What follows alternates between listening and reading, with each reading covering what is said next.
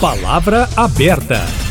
Crianças estão se conectando cada vez mais cedo à internet no Brasil, enquanto crescem as preocupações quanto à segurança digital.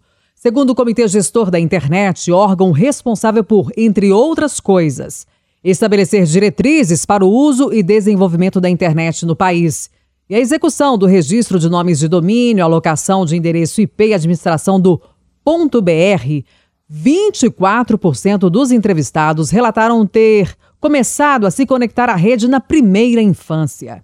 Em 2015, a título de comparação, esse percentual era de 11%. Atualmente, 95% dos jovens de 9 a 17 anos são usuários de internet no Brasil. O celular foi apontado como um dispositivo de acesso para 97%. Paralelo ao crescimento do número de usuários está o volume assustador de crimes no meio virtual.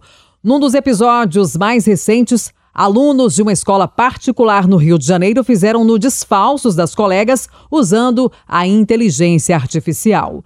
Caso semelhante foi descoberto pela polícia também aqui em BH. Para compreender os pontos positivos e negativos da internet na vida de crianças e adolescentes, eu, Kátia Pereira, recebo agora no Palavra Aberta a doutora e mestre em Direito, pesquisadora em Infância, Tecnologia e Educação e Direitos da Criança e do Adolescente, Ana Mello. Bem-vinda ao Palavra Aberta, obrigada pela presença. Muito obrigada, Kátia. É um prazer estar aqui. E é um tema muito importante. Eu fico muito feliz quando tem essa oportunidade de falar sobre isso. Estou recebendo também a educadora e especialista em negócios e produtos digitais, Maria Carolina Mariano. Obrigada pela presença. Bem-vinda, Carolina. Eu que agradeço o convite de falar sobre esse tema que é o tema da minha vida, né? Educação e tecnologia nos últimos 15 anos que eu estudo. E estar tá aqui com a Ana e com você é um privilégio. Muito obrigada. Eu gostaria de começar te ouvindo, Carolina, sobre essa questão do envolvimento ou do acesso de crianças cada vez mais cedo à internet. É inevitável? É inevitável. a gente hoje vive num mundo em que a tecnologia é o grande drive, né, o que direciona mesmo as mudanças da humanidade. Tem inclusive um, um, um pesquisador que chama Richard Buckminster Fuller, é um nome difícil, mas vale a pena pesquisar. Ele fala que o conhecimento humano foi dobrando a, a, numa quantidade assim de tempo. Primeiro, ele começou contando a partir do ano 1 depois de Cristo.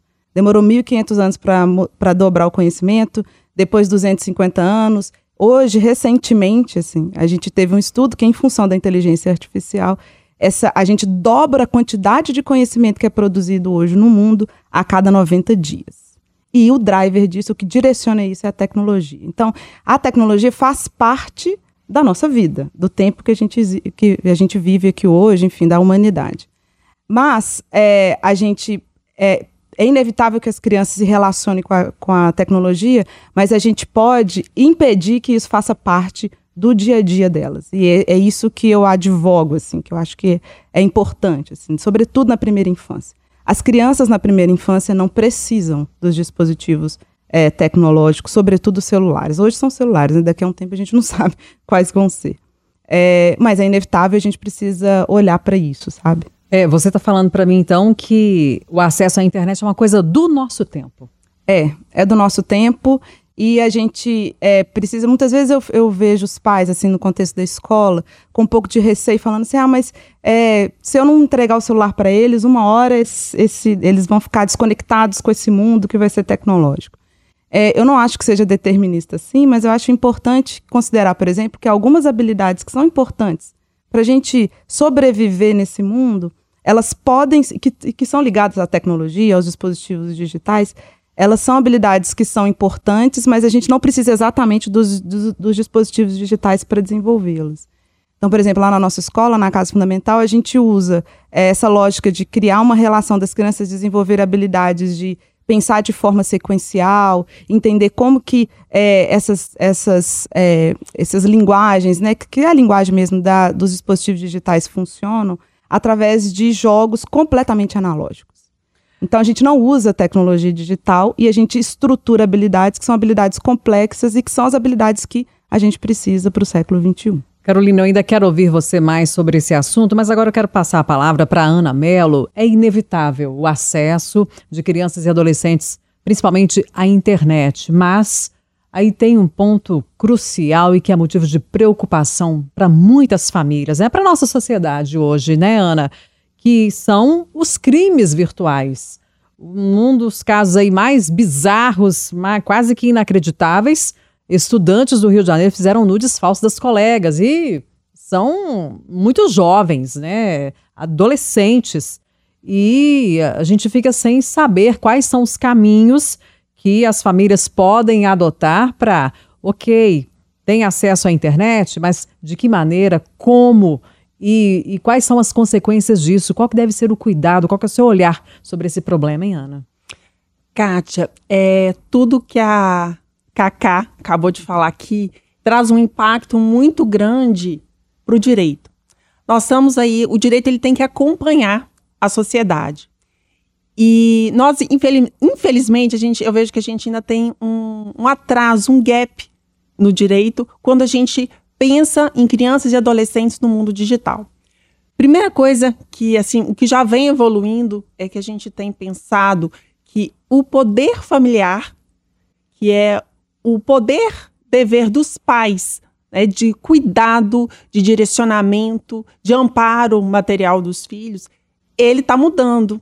E para hoje é necessário englobar nesse dever dos pais que está previsto no Código Civil o dever de mediar é, a tecnologia, o mundo digital e essas crianças e adolescentes.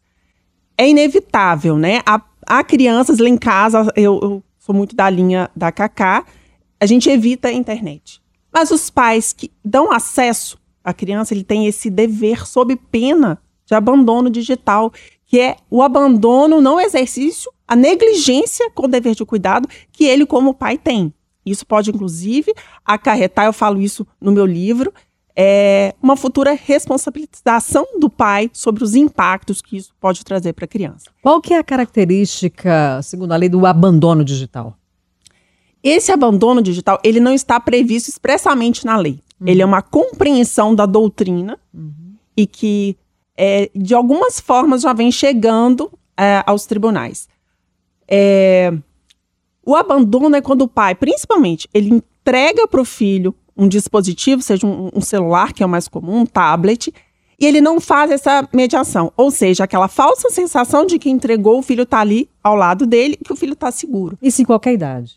Isso em qualquer idade, enquanto é o menor. Uhum. Né? Inclusive porque a responsabilização civil de casos como esse que você citou, né, de criar, de, um adolescente criar nudes, é, expor colegas, né, no mundo é, digital, essa responsabilidade civil é dos pais. Os pais vão ser responsabilizados por isso.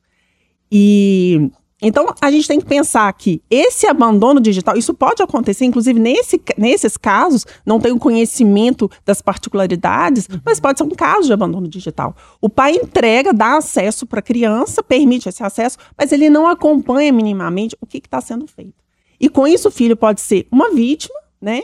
ou, inclusive, um ofensor ao direito de outros. Pode estar cometendo atos como esse envolvendo pedofilia, cyberbullying, pode sofrer, inclusive, é, se envolver com terrorismo, com fake news, né? Então, há, é, é dever do pai mediar, estar ali é, sabendo o que, que o filho é, está fazendo naquele mundo, e, inclusive, dando ao filho uma educação digital.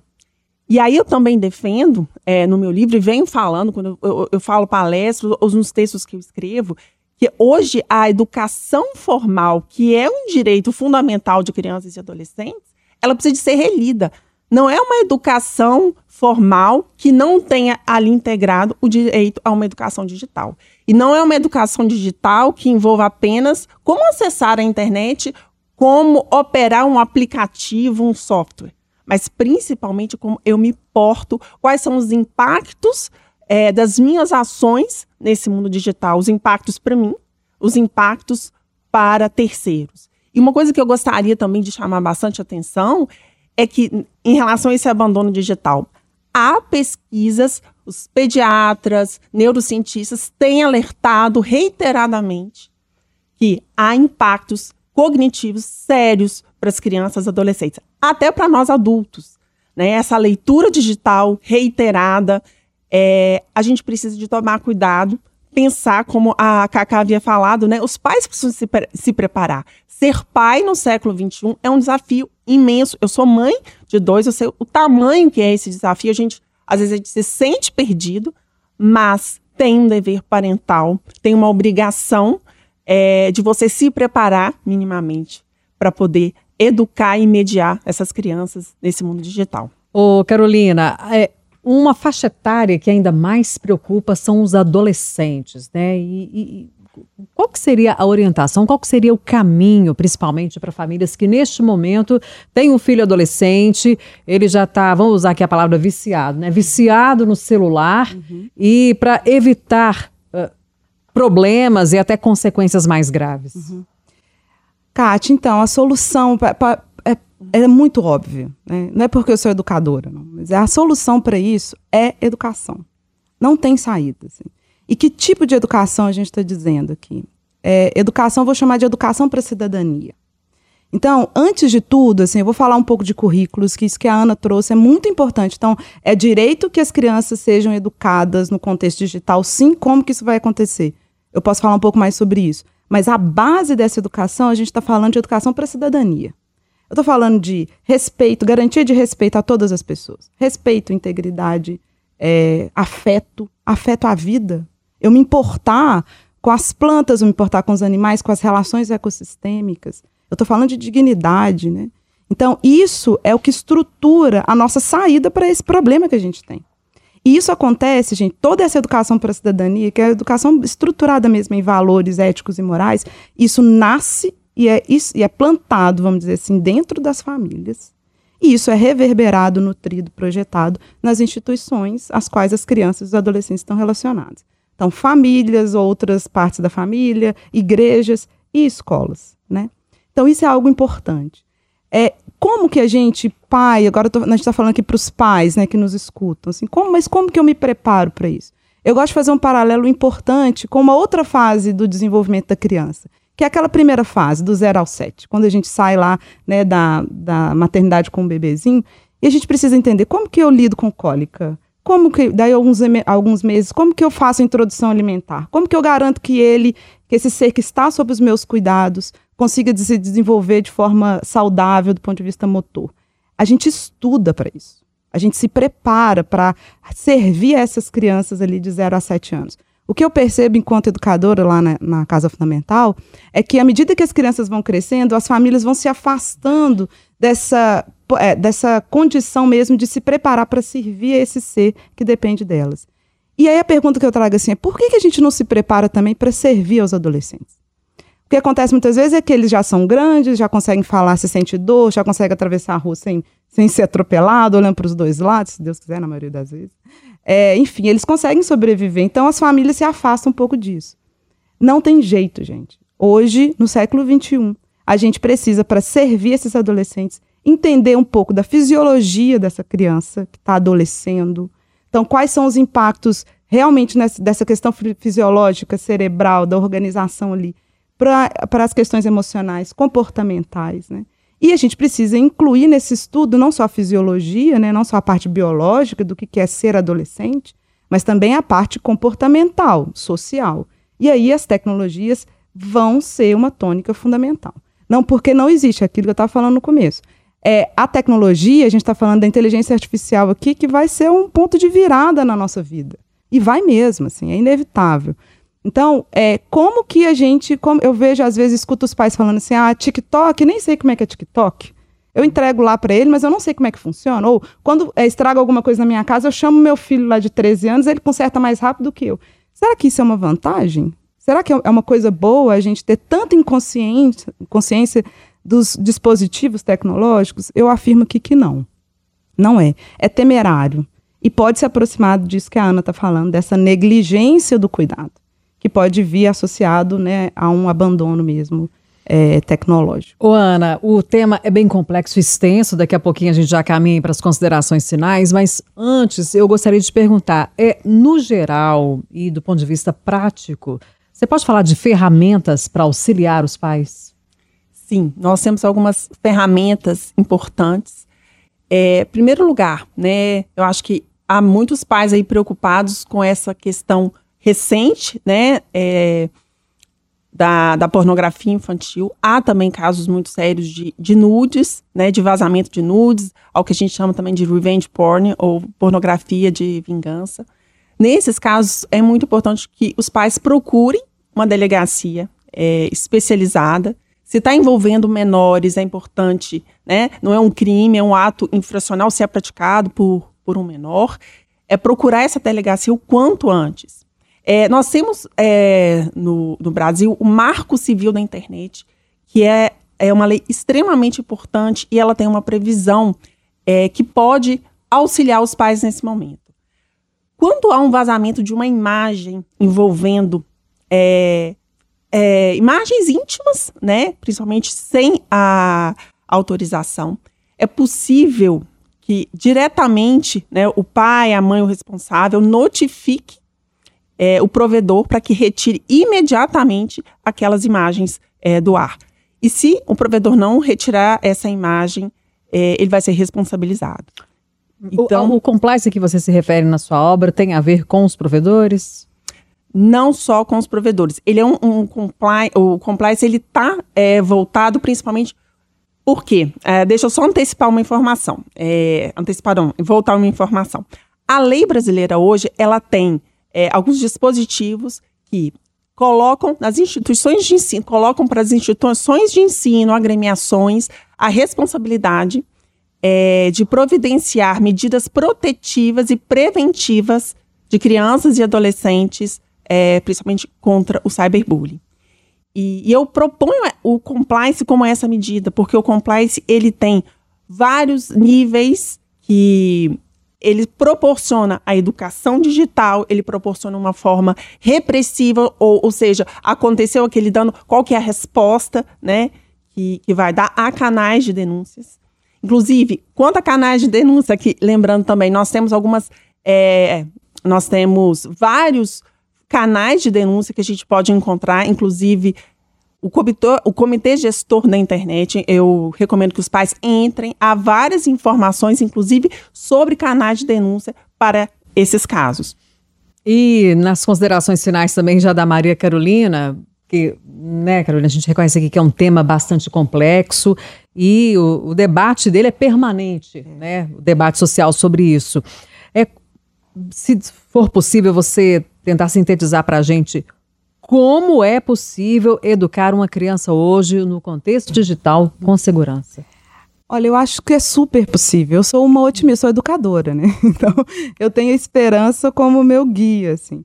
E eu acho a tecnologia, eu sempre olho para a tecnologia como uma coisa boa. Assim, eu não acho. A gente está falando aqui de uma coisa bem repreensiva, né? Assim, de como evitar, né? Depois que a coisa também acontece. Mas existe a gente, a forma da gente formar essas crianças. Para evitar terem... que coisas aconteçam. Isso, e tem, e tem uma solução, assim, tem um remédio. E o remédio tem a ver muito com a forma como a gente entende a aprendizagem. Quando a gente fundou a Casa Fundamental, a gente fundou com esse objetivo. Então, como que a gente serve as crianças para que elas desenvolvam habilidades de aprendizagem de forma qualificada? Então, a, a gente pode entender que a, a tecnologia, dentro do processo de aprendizagem, ela tem uma função muito importante, que é permitir que as crianças tenham voz que as crianças e que os adolescentes possam se expressar. Que eles não sejam consumidores passivos ou superusuários de tecnologia, mas que eles sejam criadores, que eles entendam que a tecnologia é uma coisa tão incrível que eles podem ali expressar o que eles sentem, ou as, as perspectivas criativas, como que eles veem o mundo. Então, acho que a solução para isso é a gente apresentar uma forma das crianças entenderem que aquilo não é só para um prazer instantâneo, né? mas que é para a gente é, poder ser quem a gente é potencializar a nossa voz, potencializar a forma como a gente vê o mundo e se relaciona com as pessoas. Então, tecnologia existe para que as crianças possam se expressar. Eu conversei aqui no Palavra Aberta, debatendo aqui o acesso cada vez mais cedo de crianças e adolescentes à internet com a doutora e mestre em Direito, pesquisadora em Infância, Tecnologia, Educação e Direitos da Criança e do Adolescente, Ana Mello, autora também de um livro, né, Ana? Obrigada pela presença. É a proteção da criança e do adolescente no mundo digital. Obrigada pela presença. Até a próxima. Muito obrigada. Obrigada. E recebemos também a educadora e especialista em negócios e produtos digitais, Maria Carolina Mariano. Em breve a gente volta a debater esse assunto. Obrigada pela presença. Eu que agradeço, Kátia. Foi ótimo. E você pode acompanhar o Palavra Aberta também nos nossos canais digitais. Lembrando que a gente está no ar todo sábado, às 8h25 da manhã, no Jornal da Itatiaia.